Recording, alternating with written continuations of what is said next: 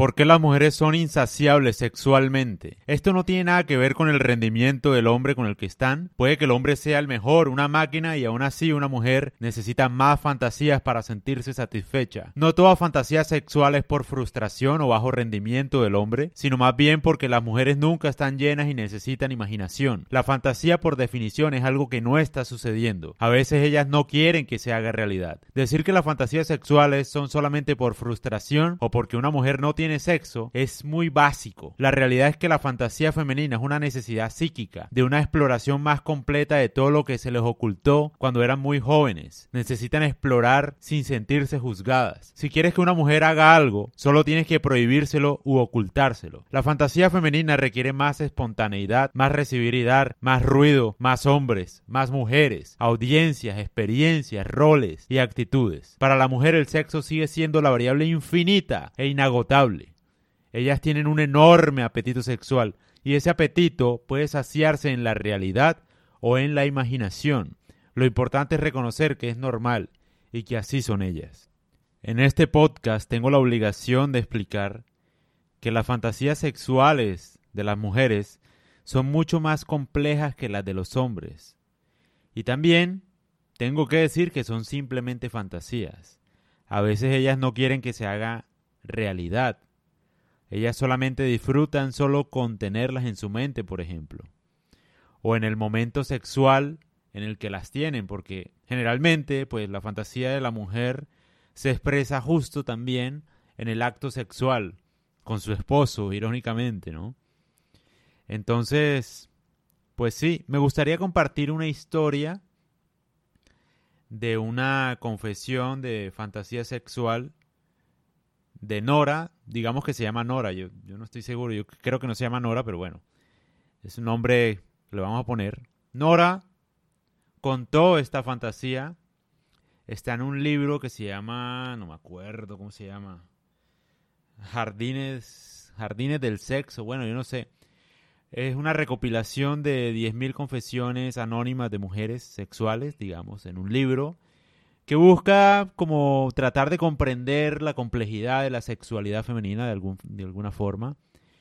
Y me llamó la atención esta de Nora. Obviamente hay muchas más, ¿no? Pero siento que públicamente no puedo decirlas porque siento que son como muy pasadas, o sea, no, no son pasadas, digamos. Al final, en la mente de uno ocurren muchas cosas, sino que como que es muy difícil mencionarlo acá porque bueno, yo no sé. Obviamente tengo seguidores que son muy inteligentes y tal, pero bueno, puede que tenga un seguidor, uno que otro imbécil, no sepa cómo interpretar adecuadamente la fantasía de la mujer, que no deja de ser una fantasía, o sea, que no tiene que hacerse realidad. Entonces por eso no lo voy a comentar acá, porque bueno, empiezan los señalamientos, no, a mí, no hacia mí, sino hacia pues el libro que estoy mencionando y no aguanta, la verdad, porque siento que, por el contrario, lo que estoy tratando de hacer y lo que la autora trató de hacer en ese libro, Jardines del Sexo, Garden, no me acuerdo, es básicamente explicar la complejidad y analizar el enorme apetito sexual de una mujer, digamos, para comprender, para comprenderlas mucho mejor y entender su situación, eh, su frustración también. Entonces hoy voy con la historia de Nora, que dice lo siguiente. Ella menciona que su esposo no es un hombre imaginativo y que su modo de hacer el amor no es nada variado, que ella intentó probar cosas diferentes pero él nunca quiso. Ella sentía que era más avanzada en el sexo, no por tener más experiencias sexuales antes del matrimonio con él, sino por su imaginación. En todas las demás cosas, ella dice que es el esposo ideal, que es bueno y que está decidida a reconciliar una vida sexual algo privada con él, o sea que no lo va a echar a perder todo solamente porque su esposo es malo en la cama. Y lo que hace para solucionar eso es lo siguiente, usa fantasías, porque en las fantasías tiene todo tipo de variedad del sexo aburrido que tiene. Y la variedad es clave para que los matrimonios persistan. La variedad es muy importante.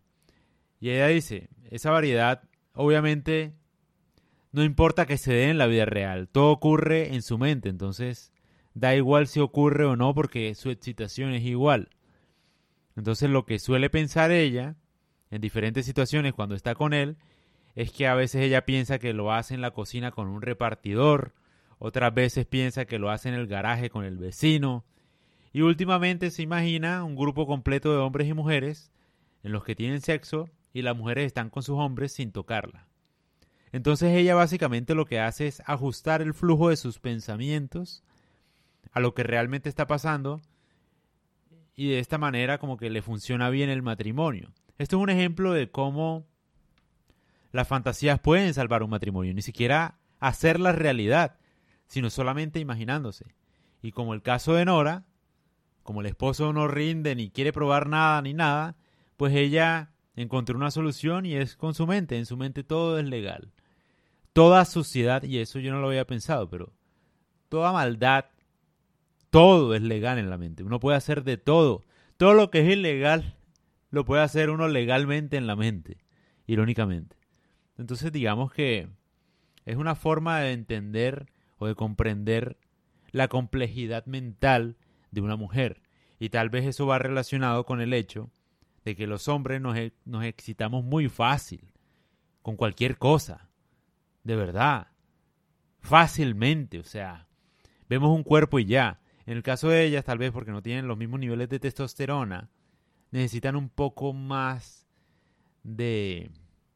no sé cómo expresarlo. Un poco más de riqueza mental para excitarse. Entonces sus situaciones son un poco más extremas para lograr excitación. Como a ellas el cuerpo de un hombre no necesariamente las excita. Ellas se imaginan un montón de situaciones que a simple vista pueden parecer locas, dementes, enfermas para la sociedad, pero que siguen ocurriendo. Sea con cualquier tipo de cosa que tú puedas entender perverso, eso es lo que piensan ellas. O sea, algo que a nosotros los hombres nunca nos pasa porque, digamos, la fantasía sexual de un hombre, ¿cuál es? El trío, ¿no? Dos mujeres, o bueno, esas bobadas. En el caso de una mujer, las fantasías son una locura, una situación, puede decirse ilegal, de verdad. Ilegal en todos los aspectos, o sea, puede ser una cosa absurda, puede ser un delito, si te digo. Pero se entiende por qué pasa, eso es lo que voy. Y yo quiero que las mujeres no sientan que está mal hacer eso, porque muchas mujeres piensan lo mismo. Entonces, nada, de pronto, en otro podcast mencionó otra fantasía que es un poco más pesada, pero que siento que es necesaria porque yo siento que muchas mujeres piensan lo mismo y no se atreven a decírselo a nadie porque piensan que otras mujeres u otros hombres van a decir, no, estás enferma, eres una ninfómana, vamos a pensar en eso, eso es un crimen. Y no es absolutamente normal, muchas mujeres piensan igual, de verdad.